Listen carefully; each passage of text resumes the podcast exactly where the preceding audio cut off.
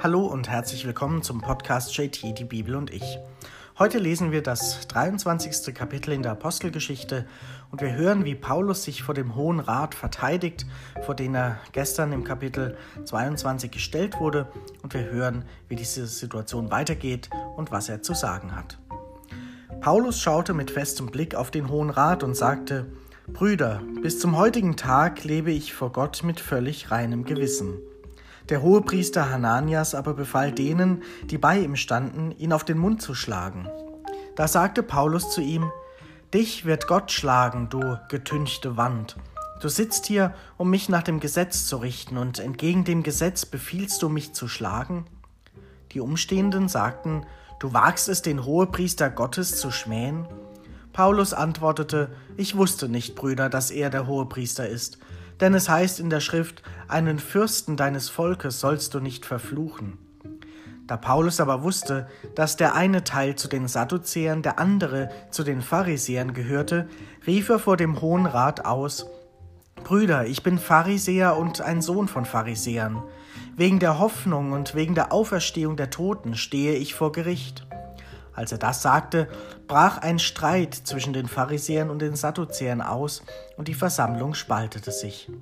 Die Sadduzäer behaupten nämlich, es gebe weder die Auferstehung noch Engel noch Geist. Die Pharisäer dagegen bekennen sich zu all dem. Es erhob sich ein lautes Geschrei und einige Schriftgelehrte aus dem Kreis der Pharisäer standen auf und verfochten ihre Ansicht. Sie sagten, wir finden nichts Schlimmes an diesem Menschen. Vielleicht hat er doch ein Geist, vielleicht hat doch ein Geist oder ein Engel zu ihm gesprochen. Als aber der Streit heftig wurde, befürchtete der Oberst, sie könnten Paulus zerreißen. Daher ließ er die Wachtruppe herkommen, ihn mit Gewalt aus ihrer Mitte herausholen und in die Kaserne bringen. In der folgenden Nacht aber trat der Herr zu Paulus und sagte, Hab Mut, denn so wie du in Jerusalem meine Sache bezeugt hast, sollst du auch in Rom Zeugnis ablegen. Dieser erste Abschnitt beschreibt eine vielleicht komische Situation. Da fängt an, Paulus sich zu verteidigen und gerät in einen Zwist, in einen Streit mit dem Hohepriester. Angeblich wusste er nicht, wer es ist und so weiter, wird da beschrieben. Ob das wirklich so war, kann man bezweifeln. Es scheint auch so, als hätte Paulus tatsächlich hier eine Taktik oder agiert hier mit einer List, wie wir hören, denn es geht darum, dass er die Menschen auf etwas anderes aufmerksam macht, dass das Problem nicht unbedingt er ist, sondern dass das zwischen ihnen liegt, nämlich zwischen diesen zwei Gruppen, den Pharisäern und den Sadduzäern mit ihren unterschiedlichen Ansichten. Und dadurch, dass Paulus eben von Anfang an sagt, ich bin ein Pharisäer und Sohn von Pharisäern, schlägt er sich auf die eine Seite und zeigt sozusagen dieser einen Hälfte, dass er zu ihnen gehört. Und dadurch können die Pharisäer ihn kaum anklagen und es beginnt ein Streit eben mit den inhaltlichen Fragen um die Auferstehung, um den Geist und Engel, an das die Pharisäer glauben und die Sadduzäer eben nicht. Und es beginnt da ein Tumult, weil sie sich plötzlich wegen ganz etwas anderem streiten als wegen Paulus. Und dann merkt eben der Oberst, dass die Situation brenzlig wird. Er hat Angst, dass sie Paulus zerreißen, also nicht nur verbal, sondern wahrscheinlich auch körperlich, dass er da zwischen die Fronten gerät und er lässt ihn rausholen und hofft, dass so der Streit auch zwischen den Gruppen beseitigt werden kann. Was da geschehen ist, das ist etwas, was auch bei uns heute genauso ist, dass oftmals in Streitfragen, wenn es um eine Person geht oder wenn es um einen scheinbaren Konflikt geht, das eigentliche Problem viel tiefer sitzt. Das merken wir ja auch in Teams und in Gruppen, wenn es um Reflexion geht, wenn es um Teamsupervision geht, wenn es um kollegiale Beratung geht oder wie auch immer, um Coaching. Da merkt man oft, dass die eigentlichen Probleme viel tiefer sitzen und andere sind als der jetzige Konflikt, an dem sich etwas ja zeigt. Und wir merken aber auch, alle, die so etwas schon mitgemacht haben, dass das oft anstrengend ist, sich den tiefer sitzenden Dingen zuzuwenden, weil man dann selbst verletzlich wird, weil dann andere Dinge ans Licht kommen, die viel tiefer greifend sind und die vielleicht viel komplizierter sind als der jetzige Konflikt, der aufgebrochen ist. Aber im Grunde geht es ja darum, dass diese Dinge geklärt werden müssen, damit eben nicht andere Konflikte immer wieder ausbrechen.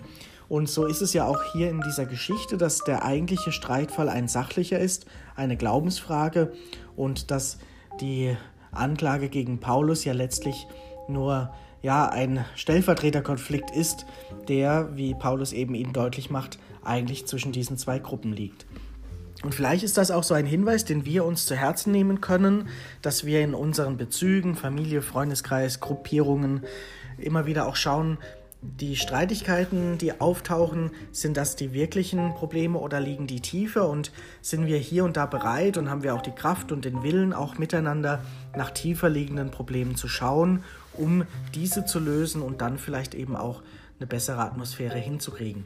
Natürlich ist das kein leichter Weg, aber wir merken hier in dieser Geschichte und wir wissen das auch aus anderen Bezügen, dass er zielführender sein kann, dass er gewinnbringender sein kann, wenn wir nicht immer nur die kleinen Konflikte angehen, sondern schauen, was kann das Klima insgesamt, was kann der Sache insgesamt dienen und das alles verbessern. Aber lesen wir, wie es weitergeht, jetzt wo Paulus eben da rausgeholt wurde und auch noch die Bestärkung bekommen hat, dass so, wie er da in Jerusalem Zeugnis abgibt, auch in Rom das gleiche tun wird. Nach Tagesanbruch rotteten sich die Juden zusammen und verschworen sich, weder zu essen noch zu trinken, bis sie Paulus getötet hätten. An dieser Verschwörung waren mehr als 40 Männer beteiligt. Sie gingen zu den Ho Hohepriestern und den Ältesten und sagten, wir haben mit einem heiligen Eid geschworen, nichts zu essen, bis wir Paulus getötet haben. Geht also jetzt zusammen mit dem Hohen Rat zum Obersten und bittet ihn, Paulus zu euch herunterzuführen, da ihr den Fall noch genauer untersuchen wollt. Wir aber halten uns bereit, um ihn, noch bevor er hinunterkommt, umzubringen. Der Sohn der Schwester des Paulus erfuhr jedoch von dem Anschlag. Er ging in die Kaserne und verständigte Paulus. Paulus ließ einen der Hauptleute rufen und sagte, Bring diesen jungen Mann zum Obersten, denn er hat ihm etwas zu melden. Der nahm ihn mit sich, brachte ihn zum Obersten und sagte, Der Gefangene Paulus hat mich gerufen und gebeten, diesen jungen Mann zu dir zu führen, da er dir etwas mitzuteilen habe. Der Oberst fasste ihn bei der Hand, nahm ihn beiseite und fragte, Was hast du mir zu melden? Er antwortete, die Juden haben verabredet, dich zu bitten, du mögest morgen den Paulus vor den Hohen Rat hinunterführen zu lassen. Angeblich wollen sie genaueres über ihn erfahren. Lass du dich nicht von ihnen überreden, denn mehr als vierzig Männer von ihnen lauern ihm auf. Sie haben sich geschworen, weder zu essen noch zu trinken, bis sie ihn umgebracht haben. Schon stehen sie bereit und warten auf deine Anordnung. Der Oberst befahl dem jungen Mann, Sag niemandem etwas darüber, dass du mir das angezeigt hast. Dann ließ er ihn gehen. In diesem Abschnitt hören wir von dieser Verschwörung und wir sehen, wozu Menschen fähig sind, wenn sie ihren Willen durchsetzen wollen. Man kann sich in etwas verrennen, kann sogar eben sowas wie dieser beschriebene heilige Eid ablegen, also sogar mit Einschränkungen oder mit dem eigenen Leben, eben nichts essen, nichts trinken, das eigene Leben aufs Spiel setzen, einsetzen, nur um etwas zu erreichen, um etwas durchzudrücken, um einen Menschen zu beseitigen, ihn hier umbringen zu wollen, wie es beschrieben steht. Da kommen uns vielleicht auch gleich vergleichbare oder ähnliche Dinge in den Sinn, angefangen von Hungerstreiks oder Selbstmordanschlägen, wie auch immer, Verschwörungen, Anschläge insgesamt und so weiter. All das sind Dinge, die ja immer wieder vorkommen und wo sich auch oftmals zeigt, wozu Menschen fähig sind und besonders auch, wenn sich ganze Gruppen zusammentun und verschwören gegen etwas oder jemanden, wo sie eben bereit sind, bis ans Äußerste zu gehen. Und hier hören wir, wie einer, der davon mitbekommt, ein junger Mann, eben ja, den Mut hat, dagegen vorzugehen, diese Verschwörung anzuzeigen, den Mut hat, das zu melden, um eben den Paulus zu retten in der Geschichte, um das Leben zu retten, um ja diese Verschwörung auffliegen zu lassen. Und vielleicht muss es auch gar nicht so eine krasse Verschwörung sein, sondern gibt es viele kleinere Konflikte und Situationen, die verfahren sind, wo Menschen oder auch ganze Gruppen oder Freundeskreise oder sowas sich in etwas verrennen und wo man vielleicht merkt oder selbst eben nicht merkt, dass man sich verrannt hat und nicht weiterkommt und vielleicht etwas viel Schlimmeres macht mit dem, was man im Sinn hat mit dem Ziel, das man verfolgt und dass es dann den Mut von einem braucht oder von wenigen braucht, die das Ganze versuchen aufzuklären oder eben zumindest andere zu schützen, zu warnen, um eben so einen eine verfahrene Situation zu bereinigen. Und vielleicht ist das für uns ein, ein, wichtiger Anknüpfungspunkt, auch für unser Leben, für unsere Kontexte und auch als Lebenshaltung, dass wir diesen Mut dieses jungen Mannes vielleicht uns als Vorbild nehmen, da wo wir sehen, dass sich etwas oder jemand verrannt hat, da auch nicht wegzuschauen, sondern gut hinzuschauen und auch den Mut zu haben, einzugreifen und zu handeln. Hören wir, wie es weitergeht. Er rief zwei von den Hauptleuten und gab ihnen den Befehl, haltet von der dritten Stunde der Nacht an 200 Soldaten zum Marsch nach Caesarea bereit, außerdem 70 Reiter und 200 Leichtbewaffnete. Auch Tragtiere soll man bereitstellen, Paulus aufsitzen lassen und sicher zum Statthalter Felix bringen. Und er schrieb einen Brief mit folgendem Inhalt. Claudius Lysias entbietet dem erlauchten Statthalter Felix seinen Gruß. Dieser Mann wurde von den Juden ergriffen und wäre beinahe von ihnen umgebracht worden. Ich habe mit der Wachtruppe eingegriffen und ihn herausgeholt. Ich hatte nämlich erfahren, dass er Römer ist. Und weil, er ermittel, weil ich ermitteln wollte, wessen sie ihn beschuldigen, brachte ich ihn vor ihren Hohen Rat. Ich fand heraus, dass er wegen Streitfragen über ihr Gesetz angeschuldigt wird, dass aber keine Anklage gegen ihn vorliegt, die Tod oder Haft verdient. Da mir aber angezeigt wurde, gegen den Mann sei ein Anschlag geplant, schicke ich ihn sogleich zu dir. Auch habe ich die Kläger angewiesen, ihre Sache gegen ihn bei dir vorzubringen. Die Soldaten übernahmen Paulus, wie ihnen befohlen war, und brachten ihn bei Nacht bis Antipatris.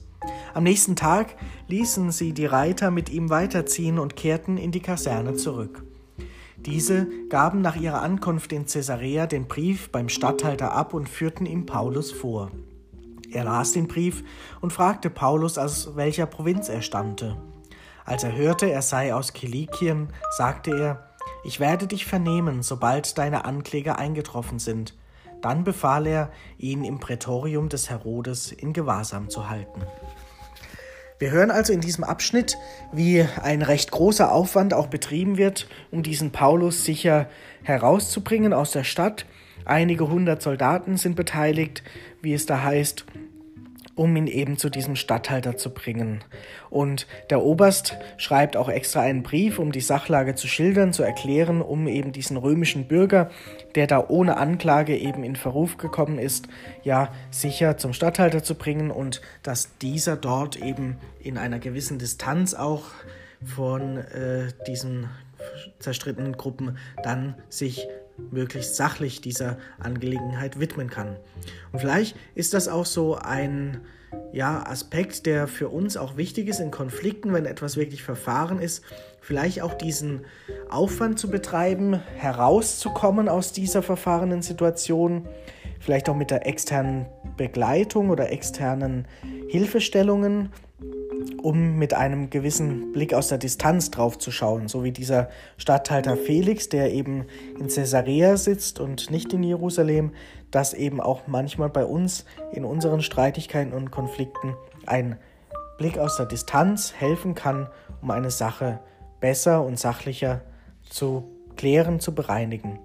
Und vielleicht ist es dann auch eben dieser Mut oder dieser erste Schritt, dass man eben zugibt, dass man einen Konflikt vielleicht nicht selbst lösen kann und vielleicht einen, eine Hilfestellung von außen braucht. Das ist ja keine Schande und auch dieser Oberst hat das ja einfach auch angewiesen und gesagt, dass er das jetzt übermittelt, dass er versucht hat, was rauszufinden, dass er gewisse Dinge geschafft hat, aber eben auch nicht alles und dass er das jetzt eben an jemand anderen abgibt. Und diese Größe vielleicht auch zu haben, zu sagen, ich muss nicht alles selbst lösen können, weil ich es vielleicht auch gar nicht schaffe, das ist doch auch etwas Ermutigendes und Entlastendes, dass ich mir oder dass wir uns alle immer wieder auch externe Hilfe holen können in den verschiedenen Situationen, wo etwas zu lösen ist und wo wir vielleicht merken, dass es gut tut, mit einem Blick von außen drauf zu schauen, weil wir oder die Situation oder die Beteiligten zu involviert oder zu verrannt sind in etwas, als dass es dann gut gelöst werden kann. Mit dieser Ermutigung endet dieses 23. Kapitel und wir schauen, was die letzten vier Kapitel in den kommenden Tagen für uns noch bereithalten. In diesem Sinne, heute noch einen schönen Tag.